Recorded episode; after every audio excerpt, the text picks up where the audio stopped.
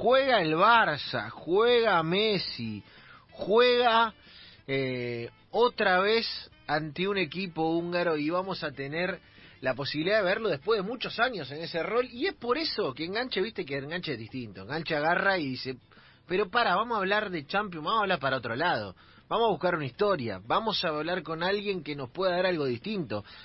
Y estoy hablando, a ver, atentos a esto, el tipo es representante de futbolistas, tiene una historia con el fútbol, pero lo llamamos para preguntarle, no sé, cuánto vale eh, el pase de Mbappé. No, lo llamamos porque el tipo nació en Hungría hace 50 años, se enamoró de la Argentina y nos viene bárbaro en este día de, Messi y de recordar aquel eh, debut en la selección y todo lo que ha pasado con el fútbol húngaro para charlar con él y para contar su historia. Estoy hablando de Imre Barayani y le doy la bienvenida a Engancha del Club 947. Imre, ¿cómo va? ¿Cómo estás? Seba Varela y el equipo te saludan. ¿Todo bien? Sí, todo bien, todo bien. Un poquito más frío que, que allá. Tenemos como 8 grados en Budapest. 8 grados. 8 grados en Budapest en este... Pará, de, de entrada... Es... Sí, porque es otoño, otoño, otoño. Bien, bien, van camino al invierno, nosotros aquí camino al verano. Eh, Imre, ¿es Budapest? ¿Se pronuncia así? Eh, se pronuncia exactamente así, Budapest, sí. Bien, vamos. Bien, Mi nombre, eh, ustedes se pronuncian. Baranchi.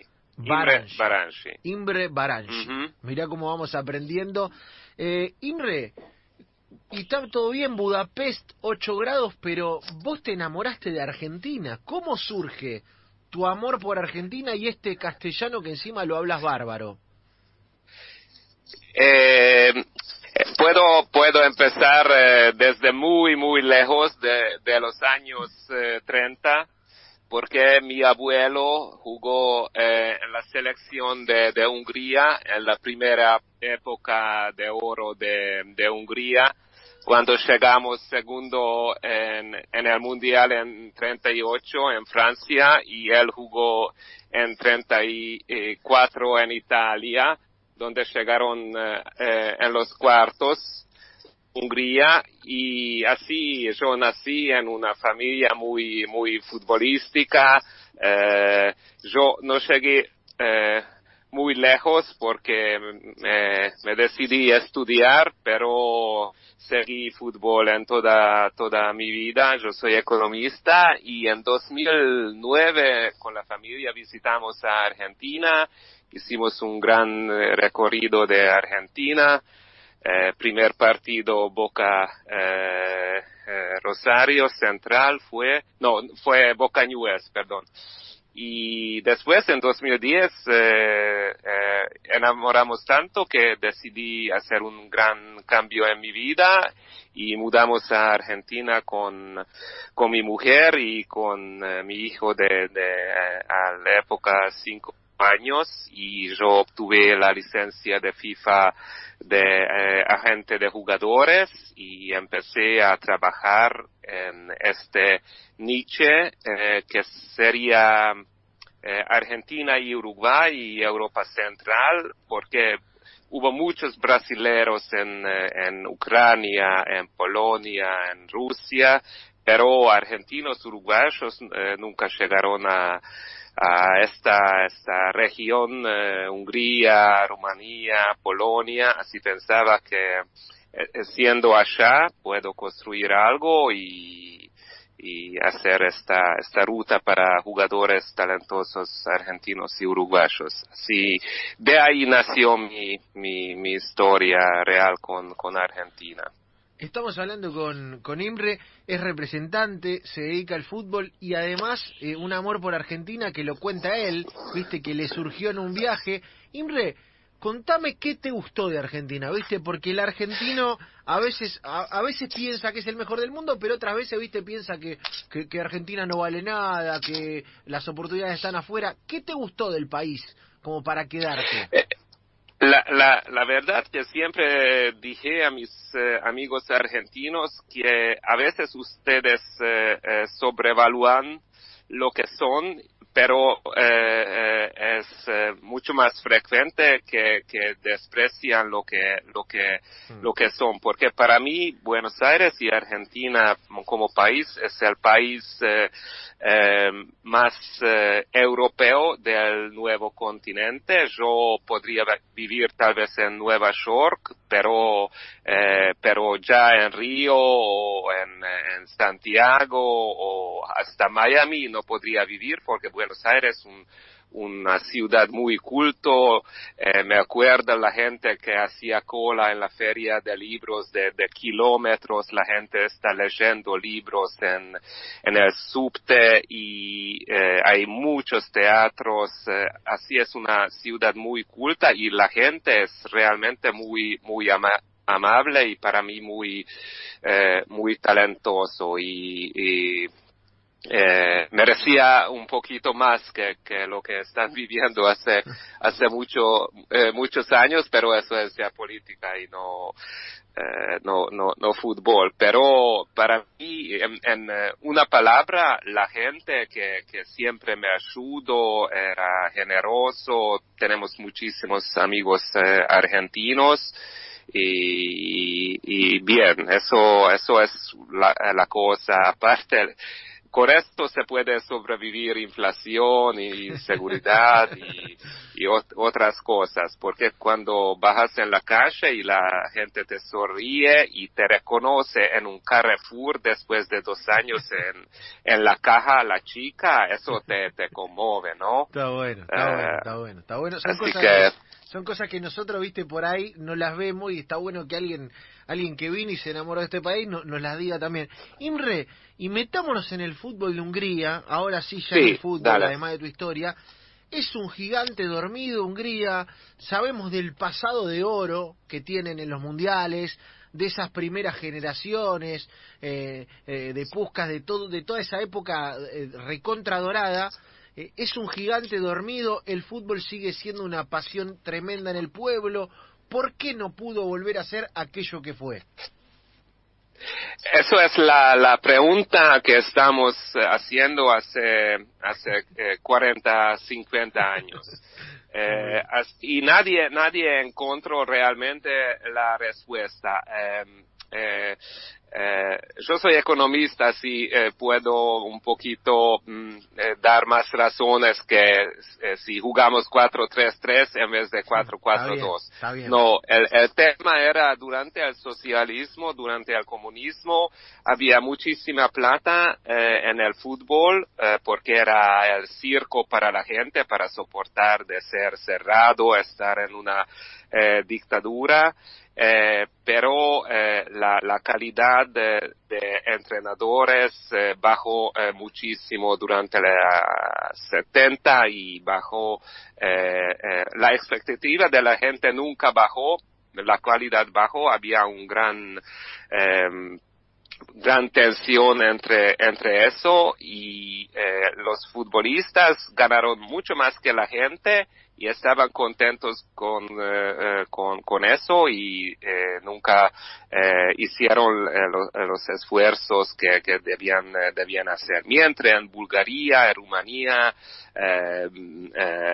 ex Yugoslavia, países más, menos fortunados, durante el comunismo, el fútbol siempre se presentó como una salida del, eh, eh, de la pobreza.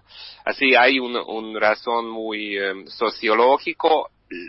la otra cosa que, que si pierdes un final en 54 con, con Alemania 3 a 2 ganando 2 mm. a 0 mm. con un gol de, de, de offside y ganaste esta misma Alemania 8 a 3 dos semanas antes.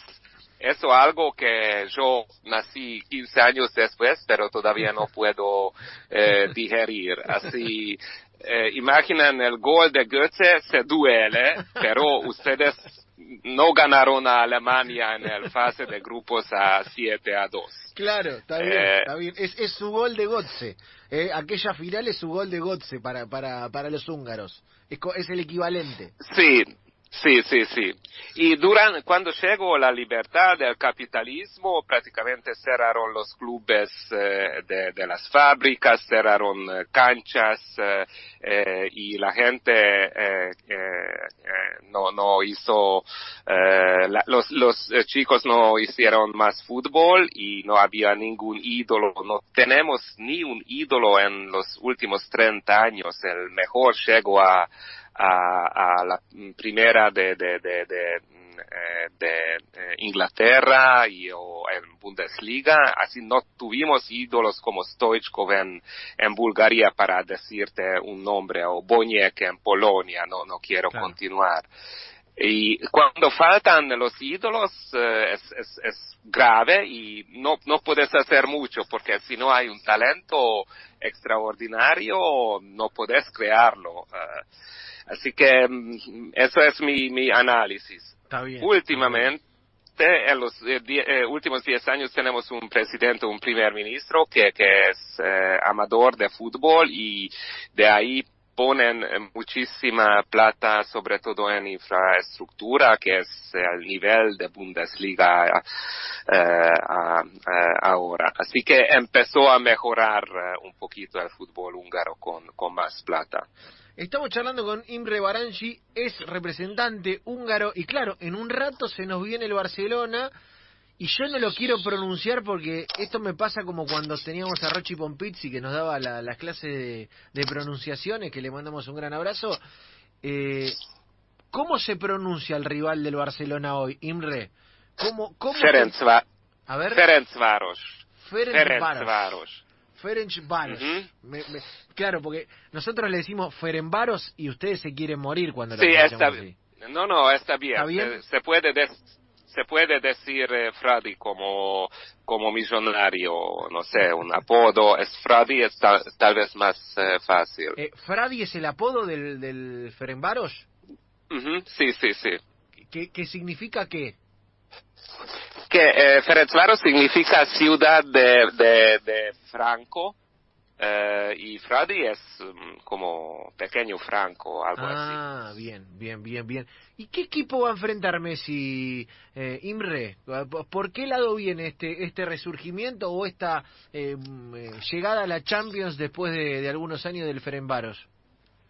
Sí, el, eh, para mí el club eh, es muy eh, bien organizado. Ah, mm, nosotros, yo y Ferencváros visitamos a Argentina varias veces para buscar jugadores y llevamos varios. El más, el, el, que tuvo más suerte fue fue Fernando Gorriarán de, de River de, de Montevideo que ahora está en Santos Laguna y tuvo una temporada, dos temporadas buenísimas, así después Férez Faros lo vendió bien. Así tienen una política muy eh, buena de, de llevar eh, jugadores, pero el, el técnico que fue compañero eh, en, en, Ucrania y eh, Dinamo Kiev de Shevchenko, Sergei Rebrov, es un entrenador excelente y prácticamente eh, dio cuenta que eh, un equipo chico eh, debe ser muy pero muy organizado y muy compacto para, para llegar a, a, esta fase de, de, de, Champions en grupos. Hace 25 años que Ferencváros no llega. a pesar que tiene una historia excelente con jugador de balón de oro en 67, eh, ganaron la, la eh, lo que es ahora eh, Europa Liga en, en, los años 60, así tiene una historia muy, muy importante, ni hablando de los tres jugadores grandes de ex Barcelona, de Cuba, la eh, Kochi y Cibor, que, que jugaron en, en, los años 50 eh, allá, que son ídolos en Barcelona, que vinieron de Ferencváros. Claro, es verdad, es verdad. Así, la, la respuesta es, eh, es, es, es Rebrov, el técnico ucraniano, eh, y el, el, la gestión del, del club. Bien, bien. En un ratito nada más, ¿eh? eh Barcelona con Ferenbaros a las 16 de aquí de Argentina, 15.45 arranca toda la previa, 16 el partido. Eh, Imre, yo lo último para cerrar, agradeciéndote por este rato, por contarnos tu historia. Tanto Maradona como Messi debutaron con Hungría en selecciones, eh, con distinta suerte. Leo se fue expulsado en su momento. Sí, sí, sí, sí. ¿Qué, qué onda Maradona y Messi en Hungría? Eh, ¿Es como nosotros creemos que Maradona y Messi en cualquier lado eh, separa el país o, o, no es tan así? ¿Cómo, cómo se vive en No, no, no, eh, sí, en, en, Hungría pues se puede, eh, digo, el público futbolístico se puede dividir en dos, o son de, de Cristiano o, o, de, o de Messi. Bien. La gente puede pelear como como ustedes entre Boca y River, ¿quién, es el mejor? Obviamente Messi es mucho mejor. Bien, a pesar bien, que yo respeto a Cristiano por su actitud, pero futbolísticamente como talento nada que ver con, con, con Leo. Así él em, está muy, muy, muy presente. Ves eh, más eh, camisetas de Argentina y Barcelona que que equipos locales acá eh, en, Budapest. Mira, mira, mira qué, bueno. Es un poquito triste, pero es así. Eh, es, es, el, mundo del fútbol hoy se vive de esa manera. Imre, yo te quiero mandar un gran abrazo de acá de Buenos Aires hasta los 8 grados de Budapest y nada, cuando estés por Argentina, cuando pase todo esto, nos puedes venir a visitar. No te vamos a pedir que nos traigan la, camiseta del Ferenbaros, pero por lo menos venite a saludar acá a la radio. Sí, seguramente después de, de, este COVID que va a pasar, eh, mi plan es, venir en, en 10 mil, eh, en, en dos, eh, 1221, en, en 2021, en el año próximo, digo. Muy bien, muy bien. Imre, gran abrazo, hermano. Gracias, suerte.